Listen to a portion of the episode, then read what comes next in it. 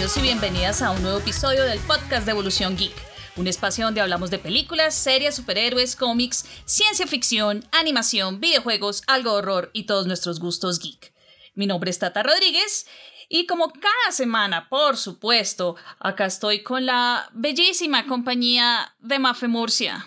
¿Cómo estás, Mafe? Muchas gracias. Muchas gracias por todas esas flores, hola. Yo bien, acá muriéndome porque se me ocurrió la genial idea de hacer ejercicio con unas compañeras de la OFI. Eh, que fue una genialidad, o sea, lo de genial sí, stands, pero no siento las piernas.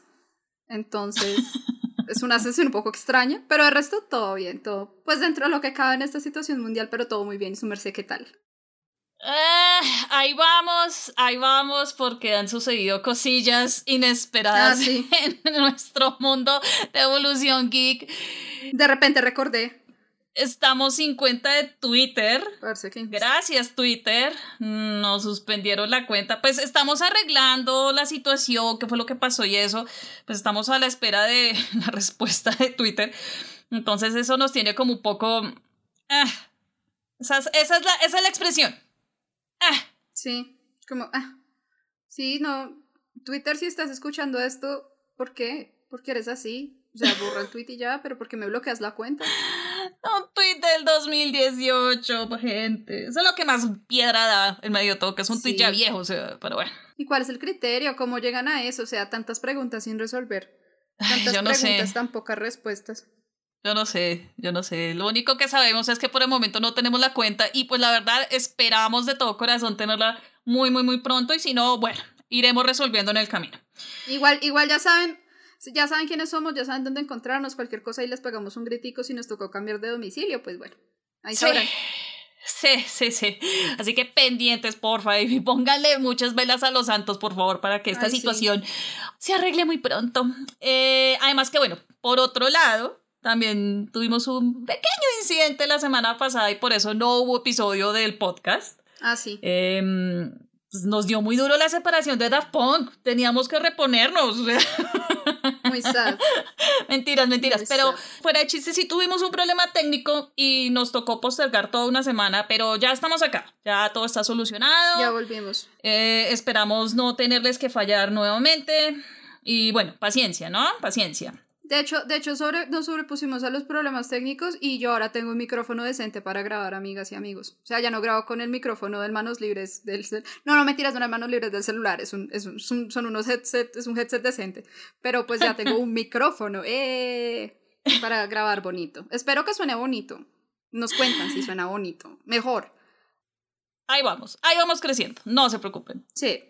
Y además que bueno, este fin de semana yo todavía ando ah, como, como en eh, el, el meme de los Simpson, el de Homero, ¿por qué estás tan elegante?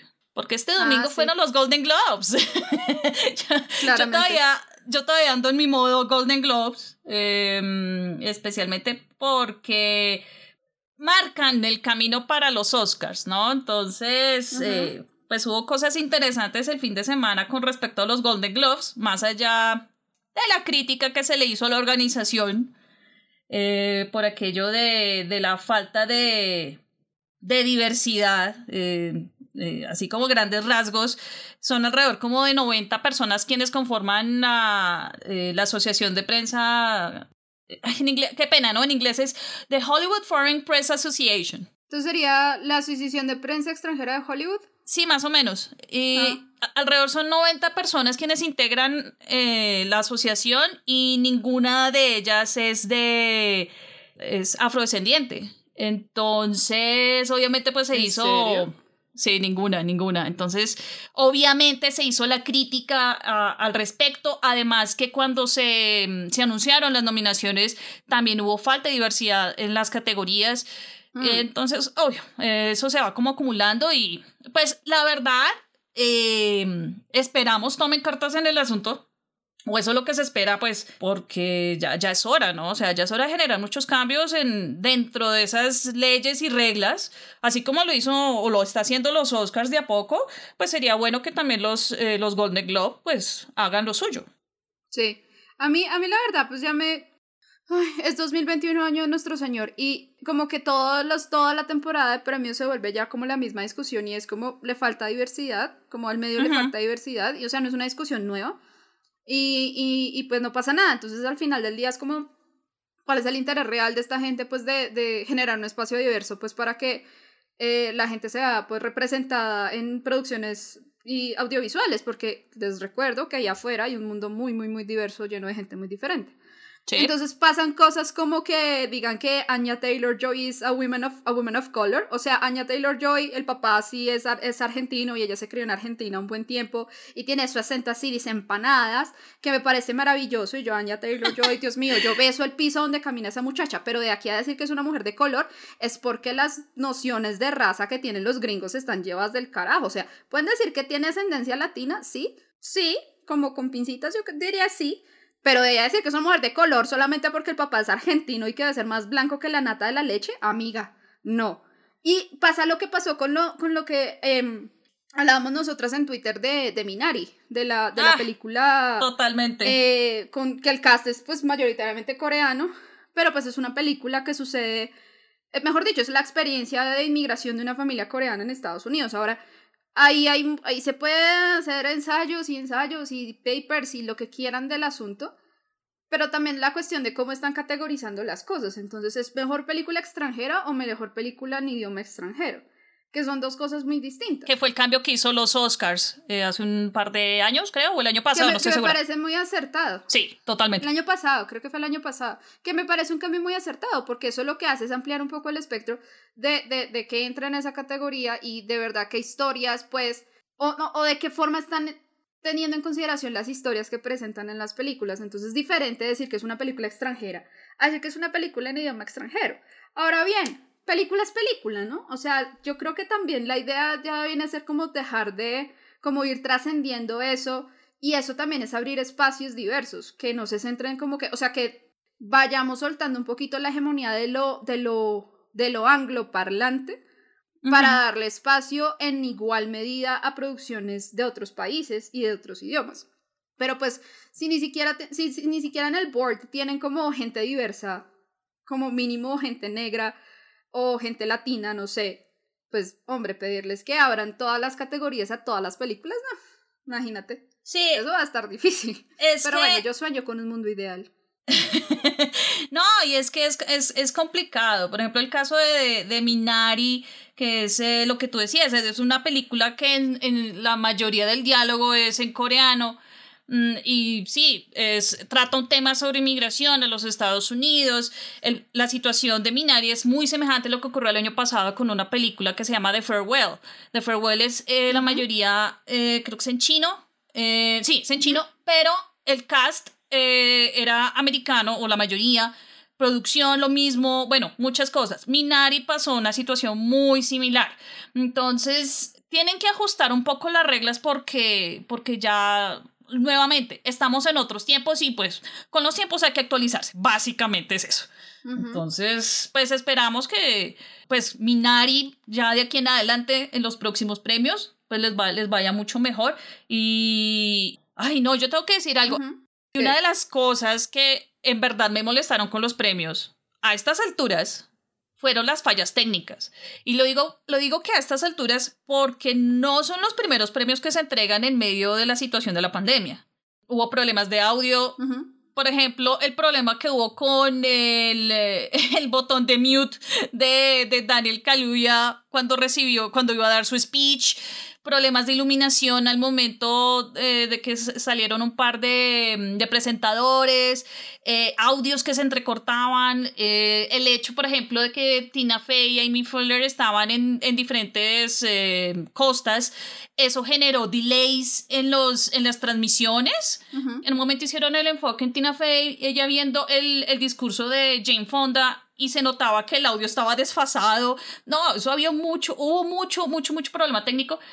Ojalá que para los próximos premios, que ya este fin de semana son los Critics' Choice, se vienen los BAFTA, los Saga Awards, obviamente los Oscars, pues uno, ojalá que ya arreglen todo, pues como que tomen esto como, como ejemplo para no volver a hacer o mejorar. Y dos, ojalá, ojalá por lo menos para los Oscars se haga presencial esta cuestión de entregar los premios así es. O sea, en parte es interesante, pero a la vez es no tan interesante. Es interesante porque uno ve como como la comodidad de los actores, ¿no? Entonces uno veía a Jeff Daniels en su camisa normal de domingo y en la oficina, ¿sí?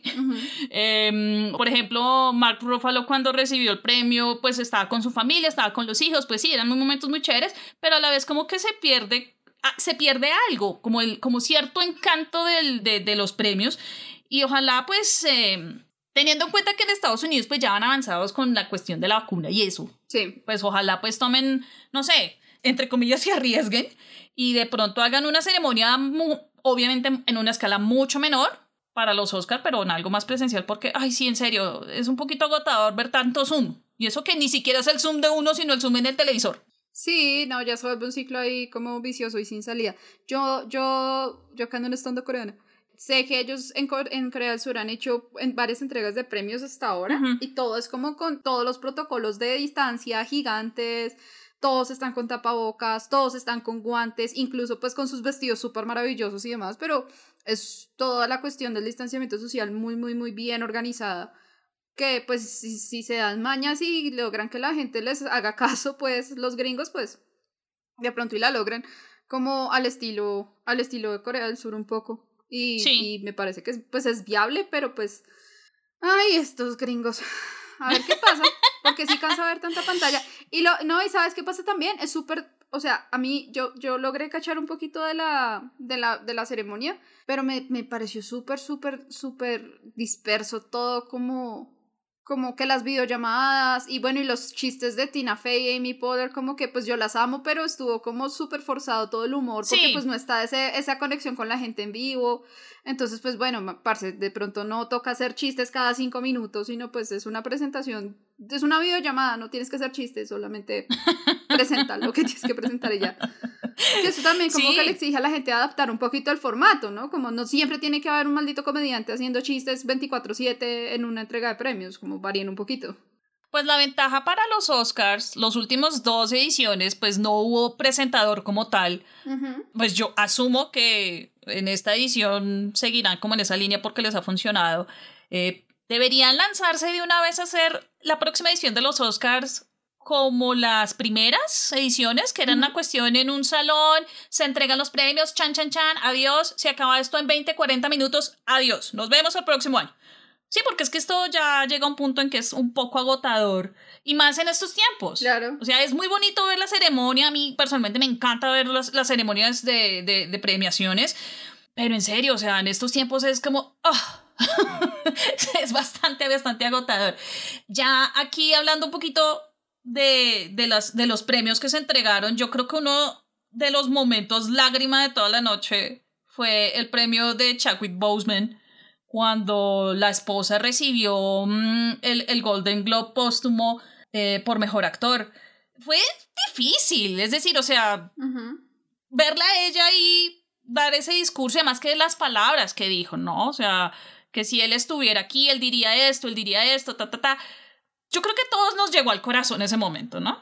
Sí, sí, a mí, a mí Hombre, una de las personas que uno no, que uno dice como, pero hombre, se murió, se murió y tenía tanto por dar todavía, es, pues es Chadwick Boseman, o sea, perdón, no sé hablar, Chadwick Boseman, eh, que uno dice como, pucha, murió, como uno sabía que el hombre tenía muchísimo más para dar y pues es muy triste, pues ver a la esposa con tanto amor todavía hablando de su esposo muerto así, pues eso siempre pega muy duro y, y habla mucho pues del tipo de persona que es él, porque no solamente pues que hable bien de él su esposa, porque pues bueno, pero mucha gente en la, en la industria sigue hablando muy bien de Chadwick Boseman y de la gran persona que era y de lo dedicado y lo esforzado y lo talentoso y lo humilde y lo, sencillo y lo buena persona en general. Sí. Y, y, que eso es tan difícil como encontrarlo en Hollywood, que es tan horrible y tan, tan feo a veces que una persona mantenga pues como parte, buena parte de su integridad, pues eso es muy valioso y pues que se lo haya llevado el cáncer así de esa forma y que él se haya, que hubiera sido dedicado a su arte, pues es muy, pues fue pucha, le pegó no muy duro, entonces a mí ese me pareció un momento pues bien sensible y, y, y pues bien merecido, pues voy a ser honesta, no he visto la película, tal vez no la vea, pero eh, pues es Chadwick Boseman y para mí el, eso era garantía de que iba a ser un gran papel. Entonces, sí, sí, sí. Está en Netflix por si quieres verla. Sí, Marini's Black Bottom es que es. Y lo más seguro es que sea un Oscar póstumo también. Sí, yo vuelo esto así. Va a ser un Oscar póstumo. em, y el anterior Oscar póstumo precisamente fue el de Heath Ledger, entonces Mm, sí, nada raro. Pero mira, volviendo lo- al asunto de la diversidad, imagínate, este es el primer actor negro en casi 15 años para esa categoría. Ujú, Súper diciente, como 15 años, de verdad, en 15 años no hubo ningún otro actor negro o un actor latino o un actor asiático que, que de verdad pudiera estar nominado. Bueno, es muy como miope, pero pues ojalá alguien diga como, venga, esto está muy mal, como que tratemos de darle un poquito más de frescura a esto. Sí, es como lo de Andrew Day, que también ella ganó el premio, el Golden Globe por em, mejor actriz eh, drama, si no estoy mal, sí, eh, por The United States versus Billie Ujú. Holiday. Ella es la segunda actriz afroamericana en ganar el premio. O sea, la primera, la primera fue Whoopi Goldberg por, eh, por el, eh, el color púrpura. Ujú. Y estamos hablando que eso es como el 85, 86. Imagínate, o sea. Y, y, y si vamos más allá, entonces está eh, Chloe Zhao, que ya ganó mejor dirección Ujú. Sí, por eh, Nom- eh, Nomadland, que a propósito aquí en Colombia se estrena el Ujú. 15 de abril. nice. Eh, ella es la primera mujer de ascendencia asiática en ganar en la categoría. Ella es la segunda mujer en toda la historia de los premios en recibir este reconocimiento. Hmm. La primera fue Barbara Streisand en el 84. O sea, estamos hablando que sí, se marcó un, obviamente, pues, momentos históricos en los premios, pero lo que tú dices es para también darnos cuenta, pues, la falta de diversidad que existe. Sí, como que, como que entiendo que la gente diga como, ay, pues se quejan por todo, pero pues, pues es que, pues es que es así, Ernesto, ¿qué quieres que te diga? O sea, it's there, la evidencia está ahí, si no la quieres ver, pues ya me escapa y me evade y pues no puedo obligarte, pero el hecho es que hay muchos espacios donde todavía hay que empujar por la diversidad, porque de nuevo, el mundo en el que vivimos no es monocromático, Exacto. Jaja, colores. Y no es, no es unidimensional, es, es supremamente rico y es supremamente diverso como para que tengamos una visión tan miope eh, que se traslapa pues a- al, al cine, a la literatura, al arte, a la música, etc. Entonces sí. Sí. Ese es mi, ese es mi rant social del, de este episodio. Ya procuraré no hacer más rants sociales. No prometo nada, pero pues eh, me esforzaré. ¿Sabes qué, ¿Sabes qué iba a decir antes de que acabáramos este, este, este segmento? Señora. Que me parece muy, me parece muy, muy interesante que tanto Minari como The Farewell sean de A24, que creo que se está volviendo una de mis productoras favoritas. Ay, O sea, cuando es- salga de Green Knight este año voy a flipar, pero voy a flipar. Y cuando salga Sola también, Sola es una película que escribieron basado en un thread de Twitter de una amiga, una, una chica que era stripper y terminó envuelta como en una aventura loquísima ¡Oh, sí! y pues volvieron es una película porque daba para eso. Es esa, es esa. Esa sale este año. Ojalá llegue por estos rincones, ¿no? Porque eh, Sí. hay- hay- las producciones de A24 no es que asomen por Mucho aquí. por o sea, sí asoman, pero Pero se, as- o sea, se Sí asoman, asoman. literal, se sí asoman. No es asoman. que, sí, exacto. no es que saluden. Ajá. se Exacto, asoman. exacto. No, es una excelente productora. sí, o sea, un día deberíamos hacer un programa sobre las películas. Oye, sí, cuando salga, cuando salga de Green Knight, digo sí, porque yo tengo muchas ganas de ver esa película y procuraré leerme el pinche, tengo como, en esta casa somos literatos, ¿no? Entonces, en esta casa hay como cuatro copias de The Green Knight ¿Mm? y no he tocado ninguna. Rote. Soy una muy mala persona, sí, de hecho, sí. sí, hay, hay varias copias, debo leer The Green Knight, El Caballero Verde, tengo que leer eso. Y es cortico, pero es que es cortico. Tengo que darle, tengo que dedicarle tiempo a eso. Ay, tanto por leer, tan poco tiempo. Tanto por leer, tanto por ver, tanto. hay muchas cosas, hay muchas Tanto cosas. por hacer, tan poco tiempo. Y tan poco tiempo. Pero Ay, bueno, Diosito. Em, pues eh, siguiendo con la temática un, momento con los premios, pues estaremos muy atentas a lo que vaya sucediendo durante esta temporada de, de premiaciones, que pues obviamente es un poco peculiar debido a las circunstancias de la pandemia. Eh, estaremos atentas especialmente a lo que vaya a suceder en los Oscars. Em. Y pues bueno, también las películas geek, ¿no? Que por ahí asoman, como Soul, que ganó en los Golden Globes, se llevó dos premios. Lo más seguro es que vaya a ocurrir lo mismo por los lados de los Yo no Oscars. tenía ni idea. Sí, ver a Tren Reznor, Ah, mira, eh, en, en, en mi, o sea, mi ser adolescente aún está aún procesando el, el ver a Trent Reznor agradecer a Pixar por un premio. Yo, yo, sí. Yo todavía, o sea, mi ser adolescente aún lo hace. Mi, yo, yo, mi yo bien, pero mi ser adolescente es como que, wow. Yo estoy muy confundida, o sea, no tenía ni idea que Trent Reznor tenía, y Atticus no tenía, no sabía que ni, ni, ni Trent Reznor ni Atticus Ross tenían que ver con la música de Soul, y de pronto tal vez solo por eso me animé a verla. Es muy bonita. De pronto, no prometo nada. Es muy bonita, la verdad. Me, la verdad llama mucho la atención. Disney siempre sabe hacer películas bonitas. Lo que pasa es Como que, que ya saben. hay una situación con Soul, paréntesis. Ajá. Soul es muy bonita, pero es que es una película más para adultos que para niños. Ah, ok, entonces de pronto sí. Ah. Sí, por la temática. Eh, pero no, la película, la película está bien hecha, está muy bonita. Si no la han visto, por favor, se las recomiendo. Si ya la han visto, entenderán a lo que, a lo que voy.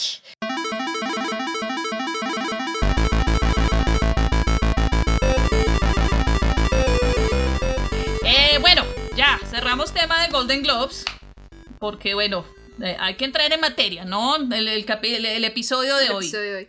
Hoy seguimos, hoy seguimos en nuestro recorrido por la trilogía del corneto de Edgar Wright, que a propósito, el título de trilogía es algo no oficial, ¿no? Se nos pasó a aclarar eso en el episodio pasado. La vez pasada, sí. Sí, no, no es al- eh, literal, eso es algo que simplemente surgió y se quedó como en la gente del común y ya, no es que sea como, sí, la trilogía oficial, no, no, no, es, una, es un decir, por así mencionarlo.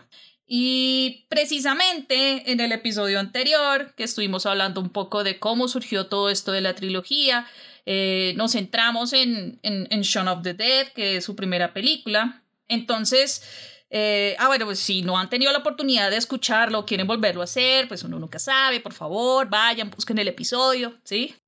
Em, hoy cambiamos de sabor de corneto. Sí. Hoy nos pasamos del, del rojo sangriento y gore de Shaun of the Dead a- al azul, que es el sabor original de la marca de helados. Bueno, el color, porque el sabor es de chocolate. Eh, Ah, y que de paso, pues es el, es el color característico de la policía británica, porque este episodio estará totalmente enfocado en Hot Fuzz. yay.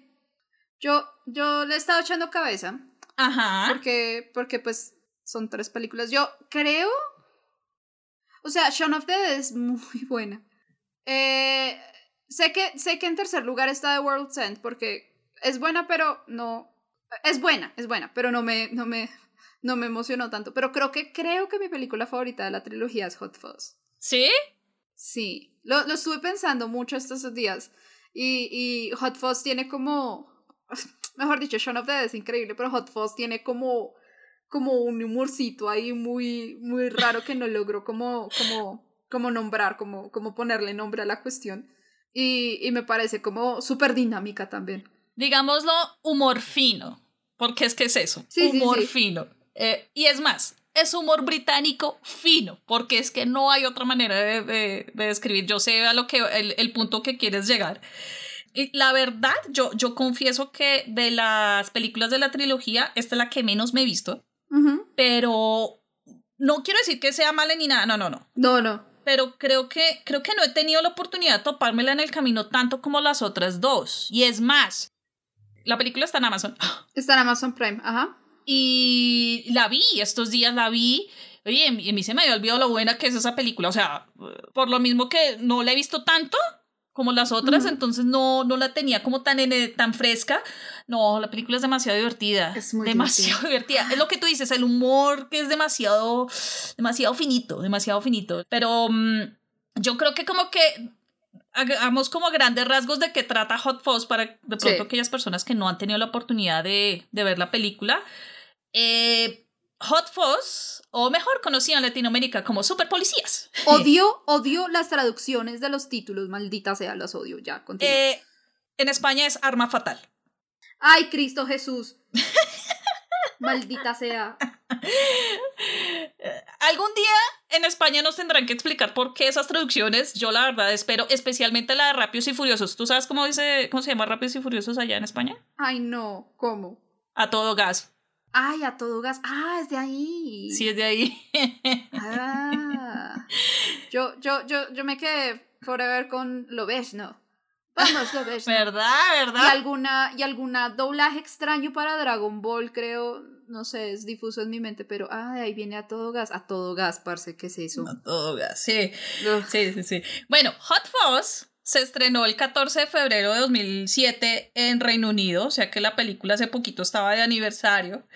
Eh, obviamente es dirigida por Edgar Wright, eh, la película es escrita por él y por Simon Peck y nuevamente reúne como protagonistas a Simon Peck y a Nick Frost. Es, eh, como dijimos en el episodio anterior, es uno de los factores principales de la trilogía, ¿no? Sí. Y si Shaun of the Dead mezclaba los géneros de la comedia romántica y el cine terror. Bueno, Hot Fuzz combina la comedia y la acción. Concretamente, el estilo de película eh, Body Cop, es cuando, cuando los protagonistas, que usualmente son hombres, ¿no? Ah, Caramba. Deben, deben trabajar juntos para resolver un crimen o, vencer a un criminal y al tiempo eh, o van estableciendo una amistad o refuerzan la amistad. Ese es como el estilo. Entonces, por ejemplo, eh, Bad Boys, eh, por ejemplo, mm, Arma Mortal, eh, por ejemplo, a ver qué otra sí que yo tenga en mente ahorita. Ay, hay unas de comedia, pero se me fue ahorita el nombre. The Other Guys. Bueno, hay bastantes películas como para, como para que tengan el, el ejemplo en mente. Sí. Em, la película cuenta la historia de Nicholas Angel, que es Simon Peck. Él es un policía londinense que es tan, pero tan, pero tan demasiado, eh, o sea, es muy bueno en su trabajo, o sea, es demasiado eficiente que el cuerpo policial decide trasladarlo a un pueblo porque está haciendo ver muy mal a la policía en Londres. y sin embargo, en el pueblo, cuando él llega, pues él descubre, pues, o bueno, no, no tanto que él descubre, sino que eh, empiezan a ocurrir extrañas muertes y la única persona que quiere investigar esto de forma seria es Nicolás y pues básicamente todo el mundo lo ignora, o sea, por los compañeros y los superiores. O sea, yo creo que a partir de ahí podemos arrancar eh, a hablar sobre la película, porque no quiero, la verdad, no quiero hacerles mucho spoiler de la trama como tal, pues vamos a hablar cosas obviamente de la película. Eh, pues, entonces, por si no han tenido la oportunidad de ver la película, bueno, aquí ya hay como una especie de sinopsis para que tengan un poquito claro de qué trata Hot Fuzz. Sí. Este, también, también vale la pena notar que la película, pues, es un body cop, eso sí, es de ese género, pero también tiene, tiene como un mix ahí, como un sprinkle de slasher films, entonces mm. es, es como también otro híbrido de tres géneros. Eh, eh, también, y, y, eso es más que nada por la forma en cómo está editada y cómo se presentan algunas escenas de acción. Entonces, algunas escenas las van a recordar de pronto a Scream, por ejemplo, eh, que me parece buenísimo, buenísimo, porque es mejor que Scream, obviamente. Y, y, y entonces switch hace un poco de switch entre géneros, pero pues realmente que lleva, lo que lleva la batuta es la comedia, porque uno, uno ve las escenas de que son como tipo slasher, pero uno se ríe. Están matando sí, qué horror, ¿no? Entonces hay como horror, es muy, es muy extraño. Ahí hay como horror, acción, misterio y comedia, todo en un solo paquete, que es también un comentario como de, de, ese... Para mí, pues para mí, yo de pronto estoy siendo muy superficial en esta cuestión, pero lo que es eh, Shaun of the, Hot Fuzz, porque The World no la tengo muy presente y tengo que revisitarla en estos días, para mí siguen siendo como comentarios sobre, los, sobre estos géneros que trabaja cada película, no necesariamente parodia, pero sí como un comentario sobre y una relaboración y una reinterpretación sobre los géneros, que es lo que enriquece pues al final como toda la cuestión narrativa de la película. me parece fantástico, la verdad. Y Hot Fuzz es muy chévere porque tiene, tiene, bueno, primero tiene un cast increíble, incluso los cameos son la locura en patines. Les voy a decir, hay un cameo de Kate Blanchett, tienen que encontrarlo. ah, bueno, ya, ahorita, ya ahorita hablamos de los cameos porque yo te dejé una tarea. Ah, ok, ok. okay pero ya ahorita hablamos de los cameos, pero sí, sí, sí, sí. Pero mira, ahora que mencionas eh, lo, de, lo de que no es una parodia de los, de los géneros ni nada por el estilo, si tú te fijas, el subgénero de Body Cop es algo muy americano que era lo que ahorita yo les mencionaba con las películas, las tres películas que me acordé ahorita.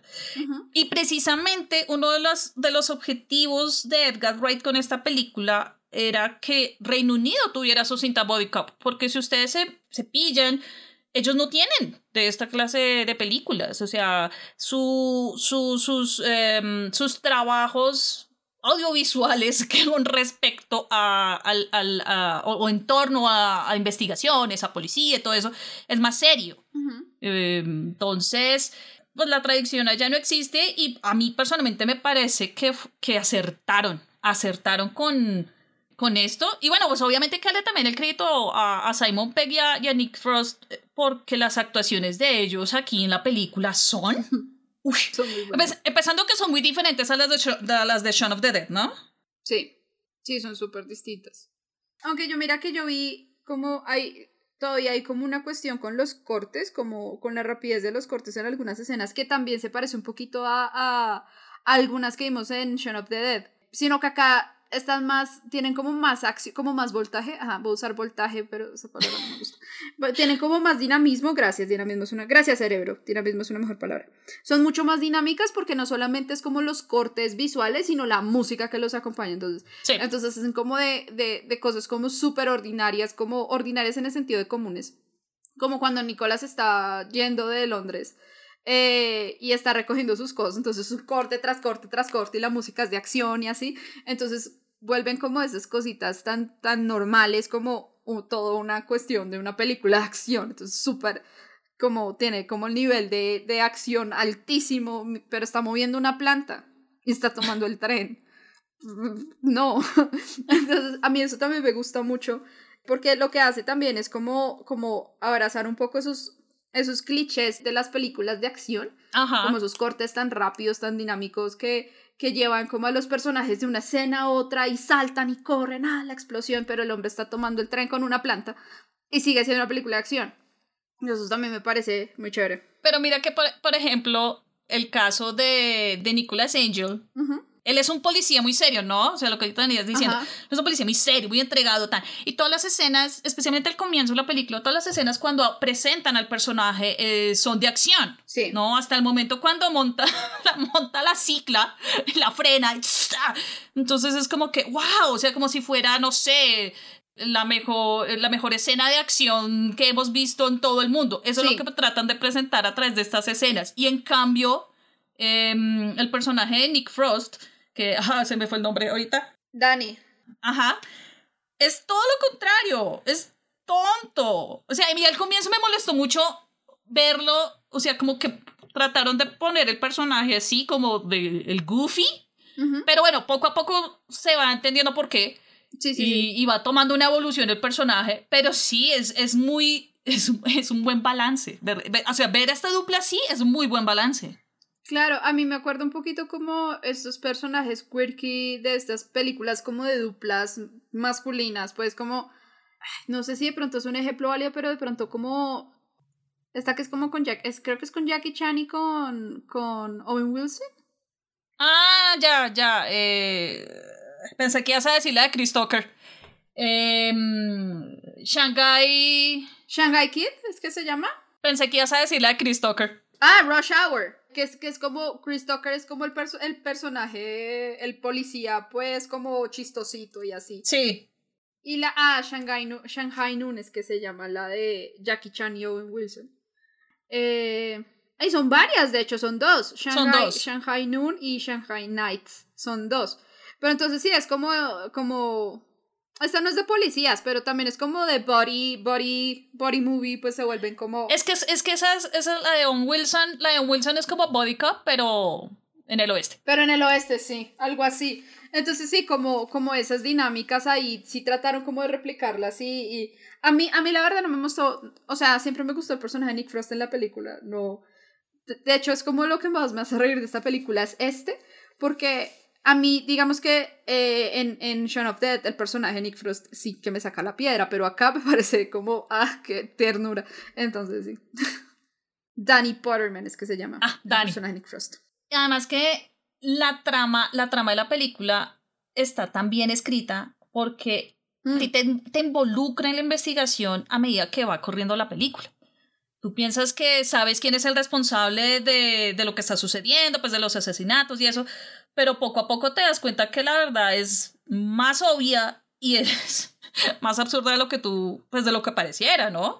Y por otro lado, en medio de todo este drama y esta investigación, retomando lo que estamos hablando, el humor británico brilla muchísimo acá. Ah, sí, muchísimo, muchísimo. O sea, ejemplo es el How's the Hand, que cómo está tu mano, que es una es el comentario que con el que arrancan la película luego más adelante lo retoman. O sea, ¿en, o sea, ¿en qué momento no pensaría que eso, ese, eso vuelve a jugar? Si me entiendes? O sea, es, es muy bueno. Es muy bueno. Que repite, repite también un poco como la, como esa estructura también, como de, de guion de Shaun of Dead, que también es como hacer foreshadowing súper, súper, súper como evidente, pero que es tan evidente que uno no, que uno lo nota, es como cuando ya, es como, ay, pucha, sí dijeron esto hace media hora. Esto, eso también pasa acá.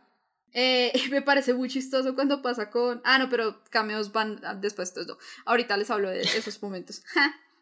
y además que em, los personajes tienden a ser algo caricaturescos, pero no raya con la trama. No, no, no. Que eso era lo otro. Para nada. No, y eso, como que todo se ve perfectamente razonable. Es más, le da como un aire.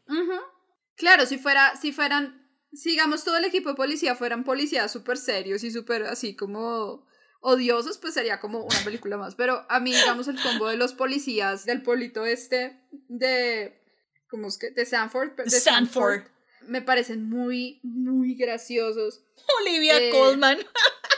No, y la dinámica de los dos Andys, que uno dice la, una cosa y el otro la repite, eh, muy chistoso. Eh, y eso también le da como, eso también hace que, que los personajes pues se, como que se refuerce la personalidad de los personajes, ajá, redundancias, pero bueno, porque las acciones que ellos toman como alrededor de su ambiente y de la gente que los acompaña, pues refuerza mucho como el tipo de personalidad que tienen. Entonces, todos los policías de Sanford son supremamente incompetentes, pero entonces llega, llega Nick, que es en extremo competente y se resalta aún más pues la capacidad de liderazgo que tiene, lo buen policía que es, lo dedicado al administrativo, porque es como tienes que llenar papeleo y él dice, pues tengo que llenar, pues se llena hay que procesar gente, pues se procesa y lo hace. Es, que, ¿en qué mundo? O sea, ¿En qué mundo uno podría creer que Edgar Wright hace ver el papeleo de una estación de policía hacerlo interesante? Es que eso, ¿dónde? O sea, ¿dónde no lo puede ver en ningún lado? Edgar Wright yo creo que ha sido como eh, la única persona que lo ha logrado hacer así en cine. Que tú quedas como enganchado, como, ay, sí, jajajaja, ja, ja, ja", porque pues eso viene en un momento gracioso de la película, un momento peculiar. Y eso no es fácil de conseguir, como que esos momentos tediosos los convierta en algo, en algo realmente agradables. Sí, definitivamente. A mí eh, creo que eso es una de las cosas que uno más ve como cuando está viendo crítica de Hot Fuzz, es que como que Edgar Wright eh, también evidenció que un policía no solamente como atrapar a los malos y meterlos a la cárcel y disparar pistolitas, sino que un policía de verdad tiene que hacer mucho papeleo, como que eso también es parte de la acción que viven y me encanta que lo haya hecho como, como de esa forma, como todavía encuadrada en lo dinámico de los cortes de la película. A mí eso me, a mí yo eso me muero de la risa porque es muy chistoso. Es como, ah, sí, vamos a llenar formas y vamos a procesar gente en la base de datos. Súper Y los esferos, además que es con los, esferos, ¿no? Los bolígrafos, ¿no? Como yo tengo aquí bolígrafos. O sea, por favor. Muy chistoso, es muy chistoso y es, y, y es chistoso, pero no de una forma como que uno le dé como cringe, sino que es naturalmente chistoso, pero y complementa pues la acción que ya habíamos visto, ¿no? Sí. Eh, o, o, toda la persecución del peladito con el, con el aerosol. Ah. Le botan la lata de aerosol, como así a distancia, tiro pase largo y le dan la cabeza y casi lo mata. Ay no, yo me río mucho con ese pedazo, ese pedazo me parece fantástico, me parece brillante, de verdad, que el man ahí, y es muy chévere porque no no se sale de lo que ya nos ha venido mostrando de que Nick es un gran policía, o sea, es un gran, el man puede tumbarse un peladito con una lata de aerosol como a 20 metros, es un duro. Y nunca, nunca, nunca perdemos de vista que el tipo de verdad es un duro y que muy seguramente se está perdiendo en el pueblo de Stanford en vez de estar en Londres atrapando a los malos. Ahora bien, los malos de acá son unos malos muy particulares. Sí, bastante particulares diría yo. Son muy chistosos. Antes de, pero Tai, antes de, antes de pasar ya a la cuestión de los, de los malvados, creo que también vale la pena hacer como una pequeña mención a que Esto es una cosa como que toca pararle muchas bolas, creo, porque yo no me la pillé sino como hasta la quinta vez que vi la película. Y de pronto espero no arruinar la experiencia, pero sabemos que la, la vaina de Edgar Wright es tanto edición como guion. Sí. Para poder lograr los efectos y, y, y como las secuencias narrativas que él espera.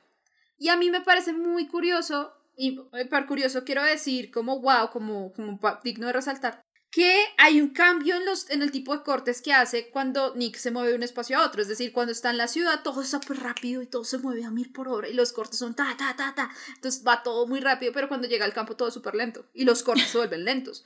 Entonces también me parece chévere cómo logra ponerlo uno como, como espectador en esa, en esa dinámica para también dar la sensación de que, wow, Nick va a entrar a un espacio supremamente lento. Sí. No, no necesariamente porque sepamos que va a ser un pueblito por allá en medio, de la nada, sino porque visualmente lo estamos sintiendo de esa forma. Y lo hace una forma, lo hace una forma muy sutil para hacer súper suda con este tipo de reviews. Y sí, lo que les digo, como yo me di cuenta eso como la quinta vez que la película, fue wow, no me había dado cuenta, cuando está en el campo ya no se mueve tan rápido todo, a menos que haya ya escenas de acción, como la persecución del peladito, pues, y le da con la, es muy bueno, le con la lata en la cabeza, así tazo yo en uno, ay, marica, me encanta, perdón por mi Ah. francés. Además que uno ve esta película y uno no solamente empieza como a, a comprender que, cuál es el estilo de Edgar Wright, ¿no? Porque esta es la segunda película, la segunda película de él. Eh, pues él ya había, hecho un, un corto, bueno, ha hecho otras cosas, pero ya largometraje, este es su segundo. Entonces uno empieza a ver como, ah, ok, este es su sello. Entonces aquí en el- cuando uno ve esos sellos, los, los match cuts, eh, sí, como estas cosas, o, o- o las escenas repetitivas, como el- la cerca nuevamente, uno entiende cuál es el estilo de él y, se, y dos, se nota que como que lo afina comparado a lo que vimos en Shaun of the Dead, ¿no? Ujú. Entonces, obviamente, aprovecha la trama, la historia que está manejando como para darle, como, ¿cómo se llama eso? Como darle una pulidita, por así decirlo, para pulirlo un poquito más. Entonces, eh, y también las referencias, porque acá las referencias, uy, las referencias de que uno ve en esta película son absurdas. Empezando, empezando que yo tengo que decir algo, y es que admiro muchísimo la biblioteca de películas que tiene Dani. Uy, sí. Yo quiero tener una biblioteca así, muchas gracias. Es absurda, es una cuestión llena de películas. Además que abre, abre el armario, ¿no? Es como las puertas. Sí. Y la cara de, de Nicolás, yo creo que la cara de todos es como que, oh, por Dios, ¿qué es esto? Sí. Pero, pero sí, hay bastantes referencias, especialmente en las cintas de acción Sí. y de estilo policial. Y además que es muy curioso porque precisamente el personaje Nick Frost, Danny, pues es fanático de estas películas. Entonces es, eh, obviamente esto no es como tan coincidencia. eh, es como un refuerzo, ¿no? De, de lo que estamos viendo. Y hay unas, hay unas referencias en específico que yo creo que vale la pena resaltarlas. Una es la de. Breakpoint, Ay, que es, sí. una, es una de mis películas favoritas Point Break, de Point toda la Break. vida. Yo amo ver a, a Keanu Reeves y a Patrick Swayze. Me encanta esa película. La original, obviamente. Em, Como así el remake de Point Break. Sí, es con, Ed- con Edgar Ramírez. No, no tengo nada en contra de Edgar Ramírez, pero qué necesidad. En, en, en el caso, sigamos. Es que la película es eso, qué necesidad. Pero bueno, en fin, está la referencia a Breakpoint, que Pero, Tai, si la han visto, Tai, tai, tai, ¿Es Breakpoint o Point Break? ¡ah! ¿Es Point Break? Dios mío, ya me hiciste dudar, no puede ser, no puede ser. Eh, el caso, Creo que, creo que es Point Break, pero si algo nos, dejan mensaje en redes sociales donde todavía tengamos las redes activas, gracias. he estado diciendo mal el nombre de la película todos estos años. Ok. Oh, Jesús. Ah, eh, sí, em, hay una referencia clarísima con la película y es cuando Dani eh, hace los disparos al cielo. Ay, parte sí, muy bueno. Es una escena exacta de la, de, de la película Keanu Reeves y, y Patrick Swayze. Sí, Y hay varias referencias a Bad Boys. sí. Hay unas escenas en particular, sobre todo el manejo de la cámara, y yo decía, uy, eso es muy Michael Bay. eso es Bad Boys 2, eso es Bad Boys 1, eso es Michael Bay. Muchas gracias. Son muy característicos esos planos. Y, y la pelea final es muy parecida a la de, a la de mm, eh, Arma Mortal, la primera. Mm, sí. Esas sí me las he visto todas, entonces Em, sí, entonces me pareció como muy curiosita. Y obviamente pues hay otras referencias chiquitas, ¿no? De cintas como Chinatown, que es olvídalo, esto es Sanford. Entonces en Chinatown es olvídalo, Jack, esto, creo que es Jack, olvídalo, Jack, esto es Chinatown. Entonces hay como cositas chiquiticas, está eh, Sudden Impact, que es la de, em, la de Clint Eastwood. Es más, la del tipo en la sudadera corriendo, Ajá. el muchacho, eso es transpoiting. Ah, Y no van a decir que no. La escena con la que inicia Transpoiting es una persecución tal cual. Y ustedes comparan las dos escenas y se parecen muchísimo, pero muchísimo. Sí, estoy, estoy casi en memoria porque hace rato no veo Transporting y soy como, ok, tengo que verla otra vez. No debería, pero tengo que verla otra vez. Bueno, al menos no Requiem por un sueño. El caso. Eh, a, mí, a mí me pareció muy chévere en el sentido de que es el género de la acción gringa, pero en Inglaterra. Sí. Entonces, ya de por sí eso va a ser muy chistoso porque, pues vamos a ser muy honestos, es que el género de acción gringo se toma muy en serio, se toma supremamente en serio. Esas películas son la self-awareness. La, cues- la cuestión con esta película es que es muy consciente de lo que está haciendo. Y, por, y ahí es donde está el chiste. Como que nos hace partícipes del chiste porque sabe que hay un chiste. Ujú. Como que está ahí a propósito. Como que no, se, no es como, oh, sí, somos una película de acción pura. Como las de Tom Cruise. Tom Cruise se toma súper en serio, obviamente. Irónico porque Simon Pegg sale en Misión Imposible. Ah, eh, pero... Yo también Pero- lo pensé. Ah, sí, sí. Sí. Ay, ay, ahí vamos, ahí vamos. Pero, pero entonces sí toma todo un, todo un género y no, so- no es solamente, no es tanto el género, porque pues, películas policiales de acción pues hay en todo el mundo, pero la forma en cómo las interpreta Estados Unidos es muy particular y son como de un voltaje bien alto, son como de alto octanaje y, y son, son así los, los policías incomprendidos y los, Sí. y los renegados y toda esta cuestión. Y, y lo que hace, y pues cuando lo enmarcan pues en un espacio como el, como el británico, que, que tiene como ese, lo que le dicen ellos, el stiff upper lip, un poco, y que es todo es como muy, no, no subliminal, pero sí es muy, todo está muy velado, ¿no? Por todo lo chistoso, todo lo, lo que medianamente insulte al otro está como velado un poquito por esa decencia y esa, y esa cortesía, pues claro, eso le das mucho, mucho más cuerpo a una película de ese estilo. Eh, y pues ahí se presta pues para muchísimos chistes y muchísima como mucho espacio para, para generar buen humor, como no es humor forzado, Exacto. porque pasa natural. No, además que, por ejemplo, pues el primer caso que tiene Nicolás es buscar un ganso.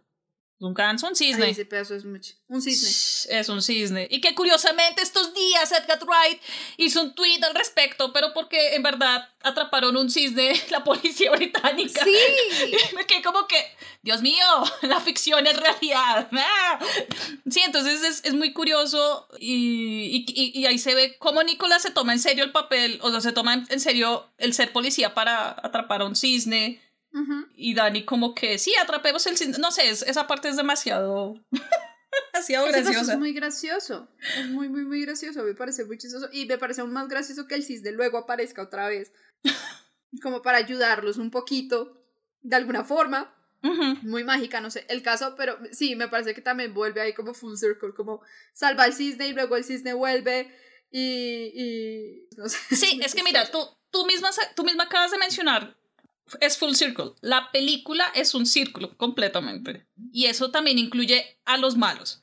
Ujú. Porque, bueno, eh, hay un personaje aquí que yo cuando vi la película la primera vez que como que, ¿ah? ¿Qué hace él ahí? Y es Timothy Dalton.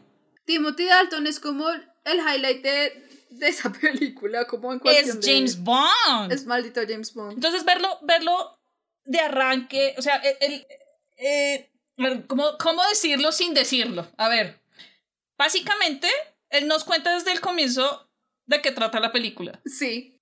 Sí, sí, sí. Es básicamente. Entonces es muy, es muy curioso verlo, verlo como el malo. Es que decirlo, porque Sí. A mí, a mí eso también me pareció muy chévere como de la decisión del cast. Que, que hayan puesto como a ciertas figuras como en ese tipo de papeles, Uf. como, como dándole la vuelta a la cuestión un poco. Entonces, pues obviamente Timothy Dalton, que se nota que la pasó re bien en esa película. no. Porque, sí, sí, es como, como, como que tiene más valor, como, no, no, no tanto shock value, pero como que sí le da un poquito más de dinamismo al personaje porque uno tiene, o pues bueno, tenía a Timothy Dalton como el héroe, eh, como el superagente inglés, súper correcto, súper pulcro. Y este señor en esta película está loco, está loquísimo. Entonces siempre es un buen contraste y eso también ayuda mucho más como para que se vea más llamativo el villano en sí mismo, es mucho más pintoresco. Sí, Sí, sí, sí. Y pues mira, a propósito, ya que mencionas, mencionas el elenco, yo creo que es uno de los grandes highlights y aciertos de toda la película, porque no solamente es como los, los quemios, sino el elenco como tal. Sí, es encabezado por, por Simon y por Nick, pero con ellos viene un montón de gente. Empezando que vienen leyendas británicas, ¿no? Sí. Que, que tienen un papel tienen papeles importantes. Ah, o sea, no pareciera que fueran simples quemios o participaciones así, papel pequeño. No, no, no, no. Todos, todos, todos los personajes que aparecen, son, aparecen ahí son claves. Eh, retomando, por ejemplo, Olivia Colman. o sea, pues sí, uno está acostumbrado ya a verla. Sí, ella ganó un Oscar el año pasado, y, digo, el año antepasado, y, y uno está acostumbrado ya a verla como en papeles más drama y toda la cuestión, pero Olivia Colman es una actriz de comedia brava. Y la primera vez que yo la vi fue en esta película, precisamente. Ciertamente. Y verla, y verla como la policía, va a sonar un poco, ah, no sé, grosero, no sé, la policía brincona, porque es la única mujer de, del cuerpo policía, que es muy curioso, es más, que Dani cuando la presenta, es que ella es la, ella es la mujer policía. Y Nicolás le dice, no, es una policía, una oficial de policía. Entonces me parece como, él sí la ve como un policía más, ella básicamente le toca ganarse el puesto con el resto del mundo como la policía alegre. La alegrona. Sí, eso, y también es muy diciente del, es muy, es muy diciente del, del cambio, pues, de, de, espacio en el que está, ¿no? Porque en la ciudad seguramente ya es una cuestión más establecida, como que es policía y punto, pero pues está en un, está en un pueblito donde el cuerpo de policía son todos hombres, ella es la única mujer. ¿De qué forma puedo yo ganarme mi espacio acá? Y es siendo la chistosa, ah, la de los chistes de doble sentido.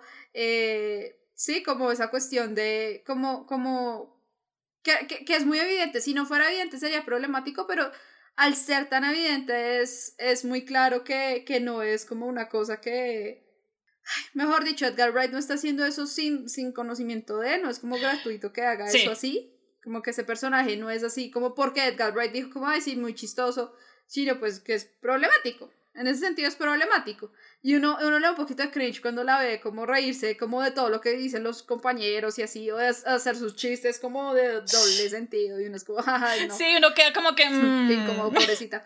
Lo, lo, que a mí me gusta, lo que me gusta de ese personaje al final del día es como cuando todo se va al carajo y tienen que ponerse la 10 todos en el equipo de policía, ya se Uy, pero con toda, es la primera, ¿no? Más o menos. Y demuestra pues con toda, sí. Y demuestra pues que de verdad es una policía. Sí. Es una policía con todas las letras y ya después pues igual se ve que es un poquito como que su personalidad, como que sí es pues sí es bien alegre y bien jocosa y, y, echa chistes y hace reír a la gente, pero, pero yo creo que al final de la película ya no es tan agresivamente así, sino que ya, mejor dicho, ya tiene su espacio ganado y, y pues Nick ya es el, el creo que el sargento se vuelve después de, del cuerpo policial de, de, esta, eh, de inspector, sargento, lo que sea. Sanford. Em, y ya, de, de Sanford y, y ya tiene ya como el espacio para poder pues ser la policía, ¿qué es? Sin tener pues que estar ahí supeditada a hacer reír a todo el mundo, ajaja, la policía chistosa.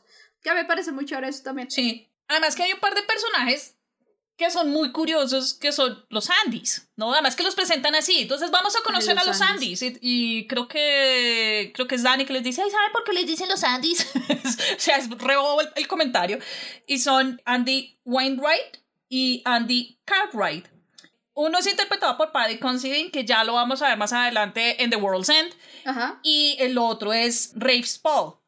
Rafe Spall es quien se roba el show de los dos. Ay, es buenísimo. Y me parece muy curioso porque yo hasta hace poco descubrí en sí quién es Rafe Spall. Sí. Le puse esa la tarea. Primero, yo me he dado cuenta que él salía en Shaun of the Dead.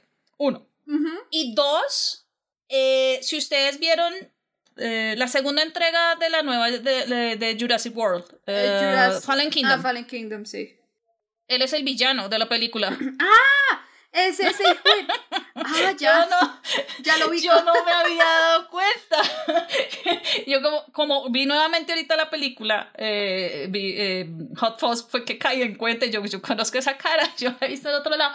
Y además de eso, él es el hijo de, una, de un actor británico que se llama Timothy Spall, a quien hemos visto en muchas películas, incluyendo Harry Potter. No. ¿Es el hijo de Colagusano? Sí, señora. No ¡Wow! Pero se parecen mucho, ¿no? Exacto, no se parecen, no se parecen. No, pero, pero Rafe, ese, de los dos es el que se lleva todo el crédito en la película. O sea, la dupla es muy buena, pero... pero... ¿Sabes que me hizo pensar el, el personaje de, de Spall, eh, Andy Cartwright? Me hizo pensar mucho, mucho, mucho en Legolas. ¿Por qué? Porque tú, te, si te das cuenta, Legolas no tiene mucho parlamento en El Señor de los Anillos, pero Orlando Bloom supo exprimir a ese Legolas hasta la última gota. Entonces, todo lo que hace Legolas es súper, súper físico. Entonces, se asoma, hace caras, todo súper dramático. Y me recordó mucho a, a, a, Legolas en ese sentido, porque ese Andy Cartwright siempre está, tiene como la doble, la, la última palabra después de que el otro Andy habla hay un pedazo donde como que se le, como que van a carear a, a Nick, entonces primero el de, el de Paddy Considine lo, lo carea y después el otro también hace la maga y detrás, me pareció fantástico. Es el famoso GIF, es uno de los mejores GIFs que existen en internet, gracias. Es buenísimo, es buenísimo.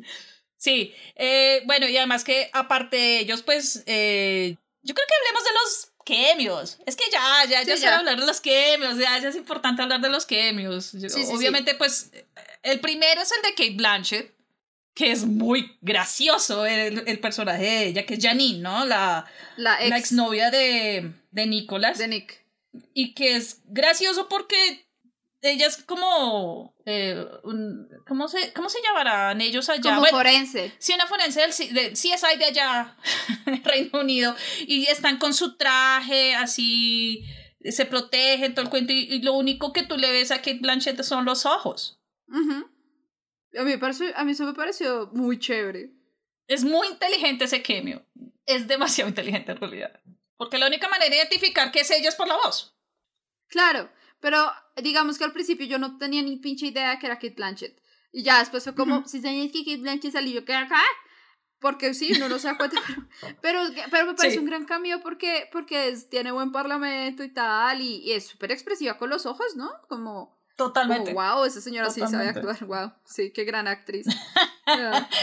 La otra, la otra es eh, mi sí. tarea, la, la, otra es eh, la que era mi tarea para hoy, que era ver dónde, cuál era el cambio de Peter Jackson en la película. Ajá. Y debo decirles que, spoilers, Peter Jackson es el Papá Noel que apuñala a Nick eh, en la mano. Sí. eh, sí. Al mero comienzo de la película, de una vez ahí les botamos el dato. Al por comienzo, sí. Si parpadean, se lo y, pierden. Sí, más o menos. Y tal cual como el cameo de Kate Blanchett. Sin, un, sin uno no es porque se entera por otro lado. Ni idea. Ni idea es que, que es muy chistoso porque ni siquiera ni siquiera tienen el crédito en la película. O sea, literalmente es como un, un, favor, como fulano estaba de paso y le pedí el favor y dijo que sí. Pero ni siquiera están con crédito en la película, que son más chistoso. Pero si hasta Edgar Wright tiene su propio cameo. Ah, sí, Edgar Wright también sale en la película. ah, sí, es, es, como que, ¿what? Sus películas son muy chistosas. Gar Jennings sale también, que él es el, eh, el, el, director de um, Hitchhiker Guide eh, to the Galaxy. De, él ah, sale también. Ok, ok, ok. Bueno, eso tiene sentido. Nice. Sí, salen muchos personajes que uno queda como que, ¿En qué ¿Sabes cuáles, ¿Sabes cuáles cambios? Bueno, no sé si, se, no sé si sean cambios. Ah, sí, sí, deben ser cambios. Me parecen muy graciosos cuando, cuando a Nick le están diciendo que lo van a trasladar. El primero es Martin Freeman, que le está comunicando cómo esta decisión tan fuerte. Y después, para elaborar un poco más sobre la decisión, llega Steve Coogan, que es el superior de Martin Freeman, es el inspector. Y después de todo llega Bill Nighy, que es el chief inspector. Y mejor dicho, o sea, es como va escalando el rango, pero también va escalando como en ese momento el rango del actor que lo interpreta, porque pues sí. nadie va a esperar a Bill Nighy en esa escala. Y pues Marty Freeman pues apenas lo estamos conociendo como más allá de Love Actually. Entonces, eh, a mí esa dinámica ahí de, de, de, de, cuando le dan la noticia me parece muy graciosa. Eh, porque digamos que Martin, el, el, el sargento y el inspector, pues Martin Freeman y Steve Coogan, como que tratan de darle la noticia de forma un poquito no tan de frente, pero llega Bill Nye y le dice como sí, lo vamos a trasladar y qué va a hacer. me parece muy gracioso. Sí, además que Eso es muy chistoso. lo curioso de esa escena, yo te iba a comentar, esa escena es una de mis favoritas de toda la película. De arranque. De arranque. Sí, sí, sí. Precisamente. Porque además que es la actitud, ¿no? La actitud de ellos. Llega Martin Freeman como, hola Nicolás, ¿cómo estás? Ah, no, ni siquiera es, hola Nicolás, ¿cómo está la mano? Ah, sí, ¿cómo Así se la la bota y, y esa sonrisa, esa sonrisa falsa de te voy a comunicar algo que no te va a gustar, pero te va a tocar. Ajá. es esa Ajá, sonrisa. ajá. ¿No estás de acuerdo? Entonces eh, llamamos, eh, ¿es que es al inspector? Creo Al que es el al personaje inspector. de Steve Coogan. Lo llamamos, ¿te parece? Y de la nada, ¡pum! sale Steve Coogan. Hola Nicolás, ¿cómo está tu mano? Y lo mismo, sonrisa igual y todo, y es la misma actitud. Y lo mismo. No, no, eh, llamamos al jefe, llamamos al jefe, ta- y, y en vez de coger el teléfono que ya iba la mano ahí, está en la puerta. O sea, es que es una cuestión muy graciosa esa parte. Y obviamente sale Bill Nighy, mm, y además que esa cara intimidante, ¿no? Ay, sí. O sea, tiene ese momento, hace un movimiento o con la nariz, Ajá. con la nariz, yo no sé, tiene un movimiento en la cara que es como que, ok, tocó. Sí, como-. Y lo gracioso ahí es cuando, pero yo estoy de acuerdo, Nicolás les dice, yo estoy de acuerdo que mis compañeros me van a apoyar. Y te dices, voy a preguntar a los compañeros. Y los compañeros ahí, la fiesta de despedida y todo. O sea, es como que todos se quieren fuera, Sí. amigo. Sí, eso es muy, eso es muy... Y todo pasa tan rápido. Sí, como va que así. tienen la conversación con los superiores y luego tan, la despedida y luego tan, llega a la casa y luego tan, empaca sus cosas y tan, tan, tan, corte tras corte, es muy gracioso. ¿Sabes qué otro, ¿sabes qué otro cambio me parece chévere? Dime. El de Stephen Merchant, que es el dueño del cisne. Es curioso, Porque ¿no? pues, Stephen Merchant ya por sí visualmente es un tipo muy extraño. Sí. Para que le sumes que es el dueño del cisne, es aún más, es aún más chistoso. Además que tiene un nombre todo... Sí. uf. O sea, pues el nombre de él es Peter Ian Stalker, pero tú lo dices rápido y suena a otras palabras extrañas. Muy chistoso. Sí, sí, sí, que... Suena palabra británica fuera de contexto. Ah, ya, ya, ya, ya, ya entendí, ya entendí, ya entendí. Pies. Ah, ya, ya. Perdón, es que yo, de nuevo, yo me muero con esas cuestiones, amigas. Eh, sí, me parece muy chistoso porque al final, al final le grita, le grita Nick, Nicolás por teléfono como porque piensa que es una broma, pero no es una broma, así se llama el tipo. Y es el man que es el dueño del cisne y me parece muy chistoso porque Stephen Merchant pues es un gran actor y es un tipo con una, una apariencia muy particular, entonces como que todo cuadra súper perfecto ahí con, con, con él. Creo que son todos los cameos, ¿no? Sí. Yo, yo ya te dije mi escena favorita, aprovechando lo de los cambios. ¿Cuál es tu escena favorita de la película? Ay, no, la, la, la de la, la, la cabeza del man. Toda la persecución del peladito que estaba haciendo los grafitis. Ah, no, no estaba haciendo los grafitis, estaba robando algo de una tienda, eso es lo que estaba haciendo. Y toda la escena de acción, así súper, Sí. súper high action, como, como Nick y, y Danny persiguiendo al pelado y Danny ahí como muriéndose porque Nick va súper rápido y trata de alcanzarlo y cuando ya lo va a alcanzar nada sigue corriendo y co- cuando coge la lata y ese chino por allá en el potrero y ¡tas! le chistoso. Me encanta, es muy gracioso. Es- creo que esa es mi escena favorita. Esa y obviamente eh, What You Haven't Taken a Shortcut Before, porque esta vez sí salta la cerca. ¿Y la salta de qué manera? Porque obviamente Nick es un policía entrenado y la va a saltar muy bien. Esa también me mata. Ah, y Obviamente. Después llega Dani a tratar de saltarla y sigue como atraviesa la cerca. Muy chistoso. Pero atravesada, o sea, eh, Pero como que se deja caer sobre la cerca. además que el comentario, el comentario de, de Nicolás, porque eso es en medio de la persecución, ¿no? De, de este tipo.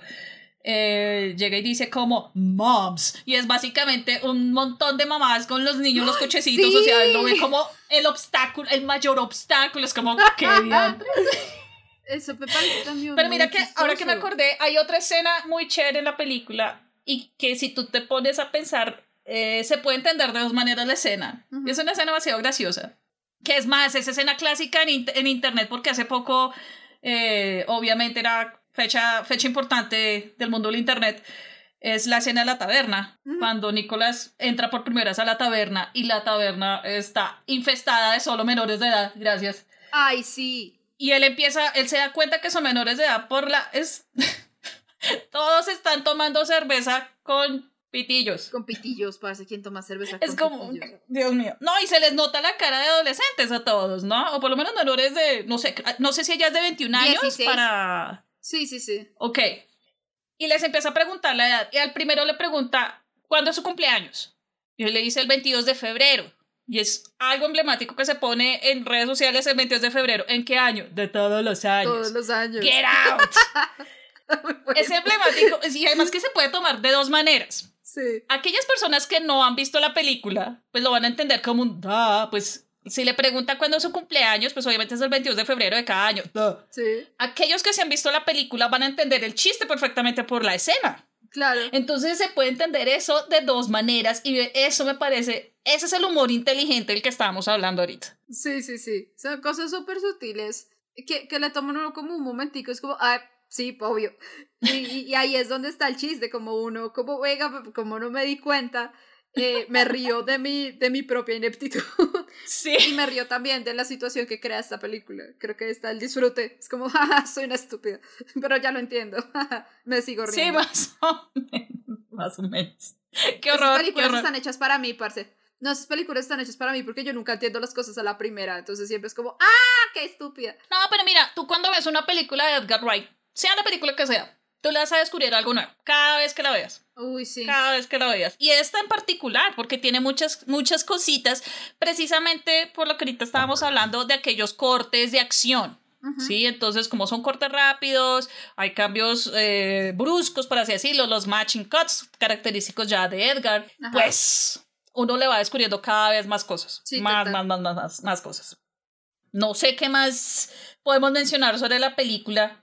Mafe, no sé si tienes A un mí- último apunte antes de cerrar. Yo, yo creo que, y esta película me acaba de reforzar, creo que el la culminación de esta idea es The World's End, Ujú.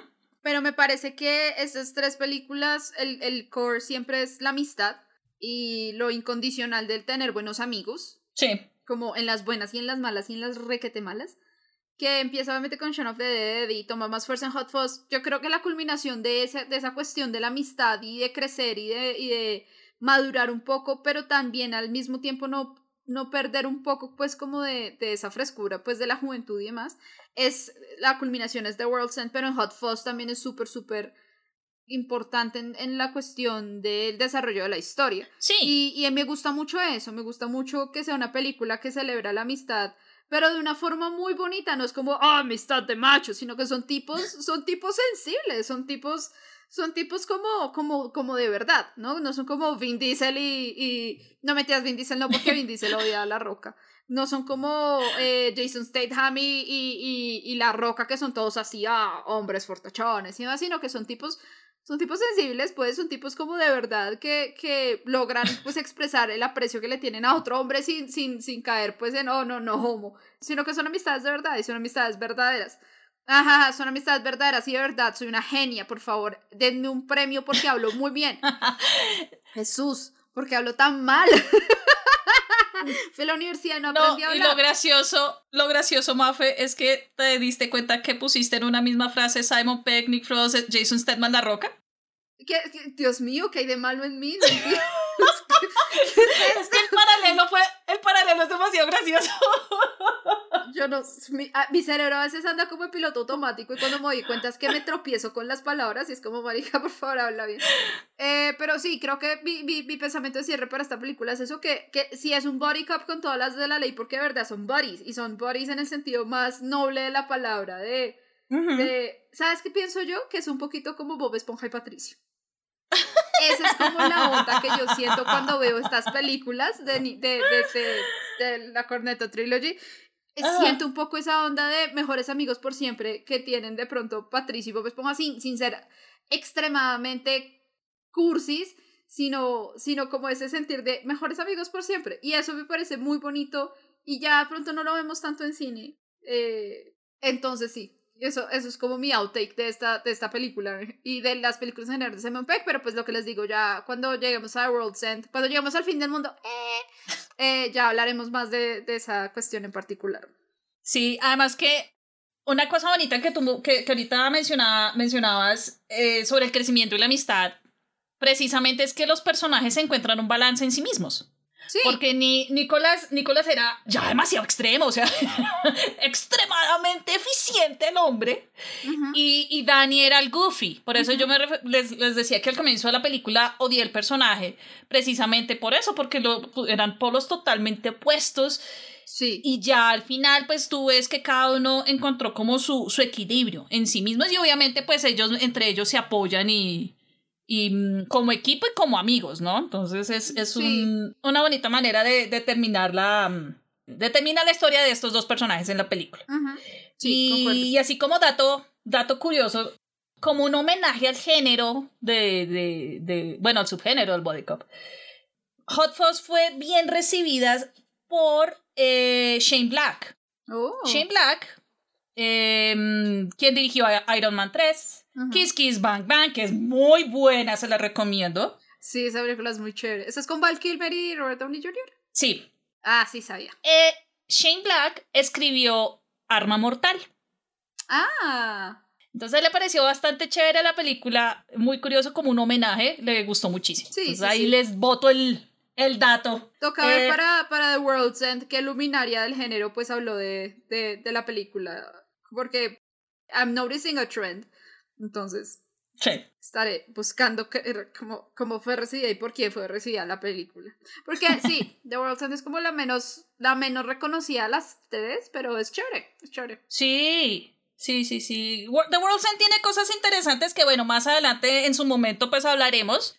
Pero pues por el momento yo creo que esto es todo. finalizamos esta segunda entrega sobre la trilogía del corneto. Sí, Pip. Entonces, pues, pues esperamos les haya gustado mucho eh, y tal como con el episodio de Shaun of the Dead, pues esperamos que este de Hot Fuzz pues sea una buena oportunidad para ver la película, sea por primera vez eh, o que la quieran repetir. Eh, pues ya saben, está en Amazon Prime Video. Y pues la disfruten y en otros mucho. sitios de dudosa procedencia, que no podemos hablar acá, pero pues ustedes los conocen. Sí, sí, sí. Eh, y bueno, anticipándonos un poco, vamos a, a, dejar de lado la tecnología por un momento, porque el próximo episodio pues estará dedicado pues a una serie muy chiquitica eh, de Marvel Studios y Disney Plus. Sí. Es una producción muy humilde. Sí, sale cada viernes y se termina ahorita, entonces pues, vamos a...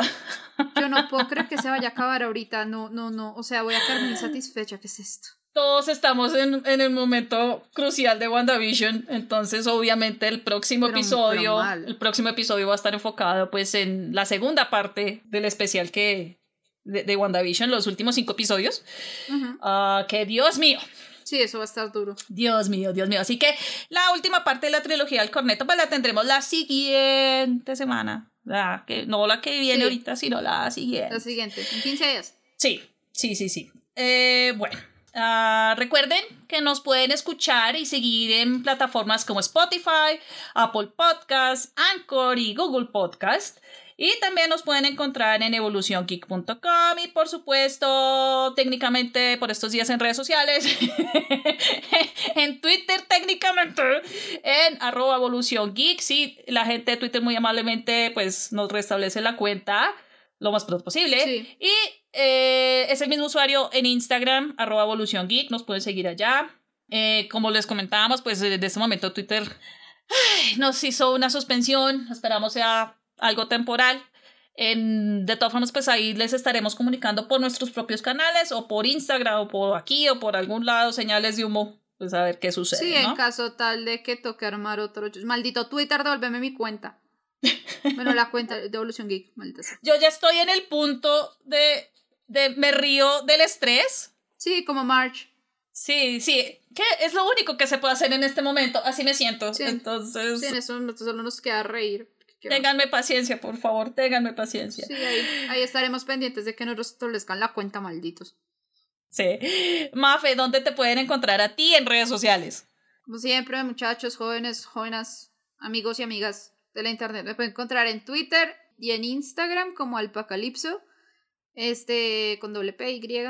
Y nada, sí, ahí estamos, estamos hablando de todo un poco, últimamente de todo un poco. Y pues, sí, cuando podamos restablecer el acceso a la cuenta, pues ahí les estaré gritando como una loca, como podemos entrar para que estén pendientes. Sí. Bueno, y yo soy Tata Rodríguez y a mí me pueden encontrar en Twitter e Instagram como arroba tata al piso Colombia. Em, entonces, eh, pues por el momento pues estaremos como informando lo que más podamos a través, eh, pues noticias geek a través de nuestras redes sociales, como para que estén pendientes también ahí. Sí. Como siempre, gracias por escucharnos, acompañarnos y apoyarnos, especialmente en estos momentos. Y nos vemos y nos escuchamos en el próximo episodio del podcast de Evolución Geek. Cuídense mucho. Adiós. Adiós. Adiós.